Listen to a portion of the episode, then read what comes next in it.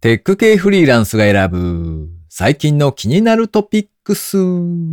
今回は233回目の配信となります。あんた何回言えばわかるのよって言われたら、ああ、一応気をつけてはいるんだってば、ベストウェイフォート方式だけど、って返事をすればいいんじゃないかな。この番組ではフリーランスエンジニアの S とエンタメ系エンジニアのアスカさんが最近気になったニュースや記事をサクッと短く紹介しております。今回は S の一人会となっております。IT 関連をメインにですね、ガジェットだったり新サービスの紹介だったり、それぞれが気になったものを好き勝手にチョイスしております。今回も記事を3つ紹介していきたいと思います。ご意見ご感想などありましたら、ハッシュタグカタカナでテクフリでツイートいただけたらありがたいです。では一つ目の記事ですね。Android Windows 間のコピペが一瞬。共有クリップボードアプリ Swift キー。ライフハッカー日本版のサイトで掲載されていた記事ですね。こちらはマイクロソフトが提供している Swift キーというアプリの紹介記事ですね。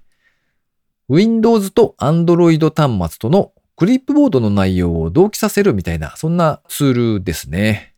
設定が少々面倒なんですけれども、Windows PC 側ではですね、ユニバーサルクリップボードっていうのがあるそうで、そちらをまずは有効にすると。そして Android スマホの方ではですね、Microsoft の Swift キーボードをインストールしないといけないと。そんな感じになっております。自分の環境で試しに導入してみたんですけれども、えっ、ー、と、まずはですね、Android 側から Windows への同期っていうのはうまくいったんですよ。なんですが、この逆ができなかったんですね。というのと、まあ、キーボードのレイアウトというか、まあ、いろいろな細かな部分がですね、今まで使っていたものとちょっと変わってしまうので、うーんと悩んだ結果、結局お蔵入りにはなっています。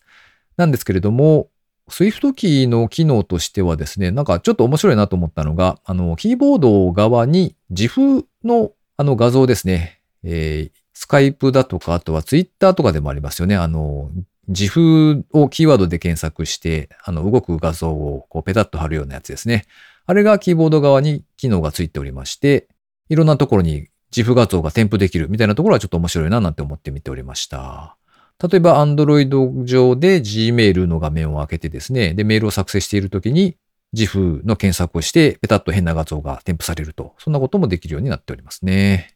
クリップボードの内容が同期されるというのはなかなか便利そうなので、もし興味を持たれた方がいらっしゃいましたら、試しに使ってみてはいかがでしょう。では二つ目の記事ですね。スタートアップ社長が子育て地方移住。会社はどう変わった ?10X 山本 CEO の場合、ビジネスインサイダージャパンのサイトで掲載されていた記事ですね。まあ、東京圏の方から地方に移住するみたいな話は、いろいろと最近は聞くことが多いんですけれども、これを会社の CEO がやるとどうなるかみたいな記事ですね。株式会社 10X の CEO の山本さんが、本社がある東京からですね、大阪へ移住されたそうです。幼稚園と小学校に通う男の子二人の父である山本さんはですね、2021年の1月に大阪の北節エリアのマンションに移住。山までが30分、海までが1時間。近所でカブトムシを捕まえることもできるという環境だそうです。働き方は基本はフルリモートなんですけれども、重要な会議だったり商談などのために週に1日ほど日帰りで上京。朝6時台に家を出て夜10時から深夜12時過ぎに帰宅。そんなスケジュールもあるそうです。これによってですね、副次的な効果もあったそうで、えー、会社のその 10X ではですね、サービスを利用するお客さんが地方にも多いんだそうです。なので、地方に移住したことによりまして、地方ならではの課題というのが分かりまして、東京に住む社員だけでサービスを作るというのはちょっと限界があるなというふうに感じたそうですね。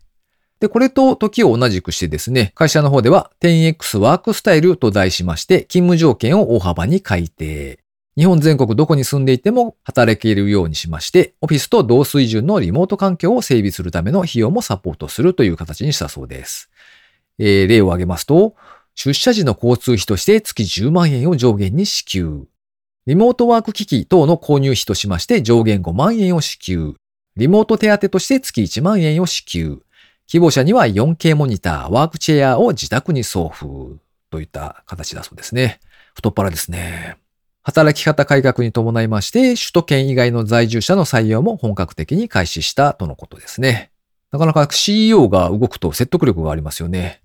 で、紹介の記事の中でですね、なるほどなと思ったのが、引っ越し先もマンションだが、下のフロアも子育て家庭で理解があることを確認した上で入居したっていうくだりがありまして、ああ、確かにね、男の子二人では大変ですわなというのを思いながら読んでおりました。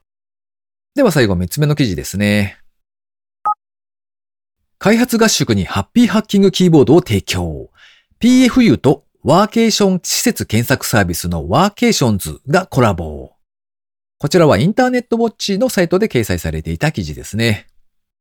ハッピーハッキングキーボードを販売する株式会社 PFU は7月21日、株式会社モールが提供するワーケーション施設検索サービス、ワーケーションズを利用して開発合宿をするチームに HHKB をお試しレンタルとして提供するキャンペーン、旅と開発と HHKB を開始したそうです。こちらのサービスワーケーションズはですね、温泉とか開発合宿などユニークなカテゴリーからワーケーション施設を探せることが特徴だそうです。今回のキャンペーンはワーケーションズ掲載の宿泊施設を利用し、開発合宿を実施する人またはチームが対象となるそうですね。貸し出されるのはハッピーハッキングキーボードプロフェッショナルハイブリッドタイプ S 日本語配列と同じく英語配列1台ずつのセット、色の指定はできないそうです。1チームが借りられるのは1セットまで。ハッピーハッキングキーボードは無料で提供されまして、ワーケーション先の現地で受け取ることができるんですけれども、返却の際は送料は利用者の負担となります。期間は10月31日まで。また倉庫の都合上ですね、8月11日から21日の期間は貸し出しができないそうです。まあ、気になるキーボードをですね、何日間かこう本気で使えるような環境が用意されるというのはなかなか面白そうですね。ということで今回紹介する記事は以上となります。続きまして番組にいただいたコメント紹介のコーナーですね。まずはモラピョンさん、いつもありがとうございます。笑わない数学。私は聞いたことがないものが多いですね。聞くだけで難しそうです。リコーのシータは会社で扱っているので浮力調整器は気になりますね。使ってみたいです。コースターを充電器にするんですね。確かに利便性がすごくありそう。ラノベ読みたいと思いつつ読めてないです。メグザモンスター見たときは水しぶきが大量に座席から飛んできましたよ。トップガン急がなければ、線香花火したいですね。と、いろいろコメントをいただきました。ありがとうございます。収録時点で8月になっておりますけれども、村ピョンさん、トップガン見れたのかな？どうなんでしょうね。またもし見られたら感想などを聞かせていただけたらと思います。それから線香花火をしたいとのことなんですが、僕はあれですね、あの、10分ぐらいまとめて一気にやっちゃう人なので、みんなから情緒がないって怒られる、そういう人ですね。すいません。それから高道恵さん、いつもありがとうございます。231聞いてる。ステイシー、私も動画見ましたが、これで浮くとは。しかも電池不要。私もこの時期も温かいものを飲みます。粉末だとお湯でないと溶けないというのが多いのもありますが、冷たくてもゆっくり飲むと結局ぬるくなるので、むしろ温かいものを冷める前に飲むのが良いかなという感じですね。とコメントいただきました。温かいものを飲む派の人がいました。ありがとうございます。よかったよかった。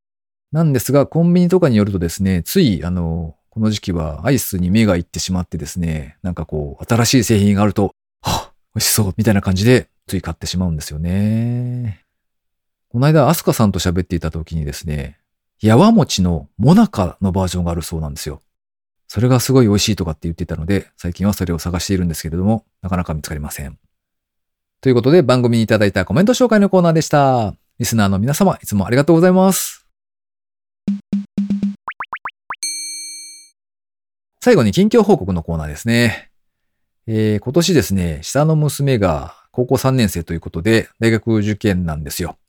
で、あの、オープンキャンパスとやらがあるじゃないですか。大学がですね、なんか受験生のためになんか模擬授業をやったりとかですね、なんか学校の説明をやったりとか、そんなイベントがあるみたいなんですけれども、それの送迎で忙しい8月になっておりますね。あの、多分ですね、普通の都市部とか、まあ東京の方とかだとですね、普通に電車で友達と行ってきますみたいな以上ってなると思うんですけれども、何しろですね、うちは庭先に鹿が来るような、すごい田舎の方なので、行こうとするとですね、電車代が数千円とか、そういう感じになったりとか、あとはですね、そもそも電車に乗る機会がほとんどないので、子供に行ってらっしゃいって言って行かせるというのもなかなか結構心配だったりはするんですよ。で、なおかつ、そもそも最寄りの駅までは車で送迎が必要になるので、もう、じゃあ現地まで行くわ、みたいな、そんな感じになっておりますね。あとはもろもろですね、お盆の時期でイベントというか、あの、まあ、休みを取ったりとかがあるので、今月の稼働時間が少なくなりそうということでちょっとやべえと思ってますね。フリーランスあるあるですね、これはきっと。まあ、ぼちぼち夜とかですね、週末の時間を使ってちょっとお仕事しようかななんて思っております。この番組へのご意見、ご感想などを絶賛募集中です。ツイッターにて、ハッシュタグ、カタカナでテクフリーをつけてつぶやいていただくか、ショーノートのリンクからですね、投稿フォームにてメッセージをお送りいただけたらありがたいです。スマホ用にポッドキャスト専用の無料アプリがありますので、そちらで登録とか購読とかをしておいていただけますと、毎回自動的に配信されるようになって便利です。Spotify、Amazon Music でお聞きの方は、ぜひフォローボタンをポチッとしておいてやってください。いやー、暑いっす。問題はあれですよ。夜寝るときにですね、窓を開けて扇風機をかけた状態で寝るようにしているんですね。なんですが、まあまあ暑く。そして扇風機のタイマーがカチッと切れた後、すぐ汗だくになって起きるみたいなのが、夜中に2回ぐらいイベントが発生していますね。エアコンをつけっぱなしにして寝るっていうのが、まあ多分普通というか、その方がいいんだろうなとは思いつつですね、あの、冷えすぎみたいなのがあって、なんかあんまり好きじゃないんですよね。なのでちょっと粘ってるんですが、ベストプラクティスがわからない、ここ最近ですね。というわけで、今週も最後までお聴きいただきありがとうございました。それではまた。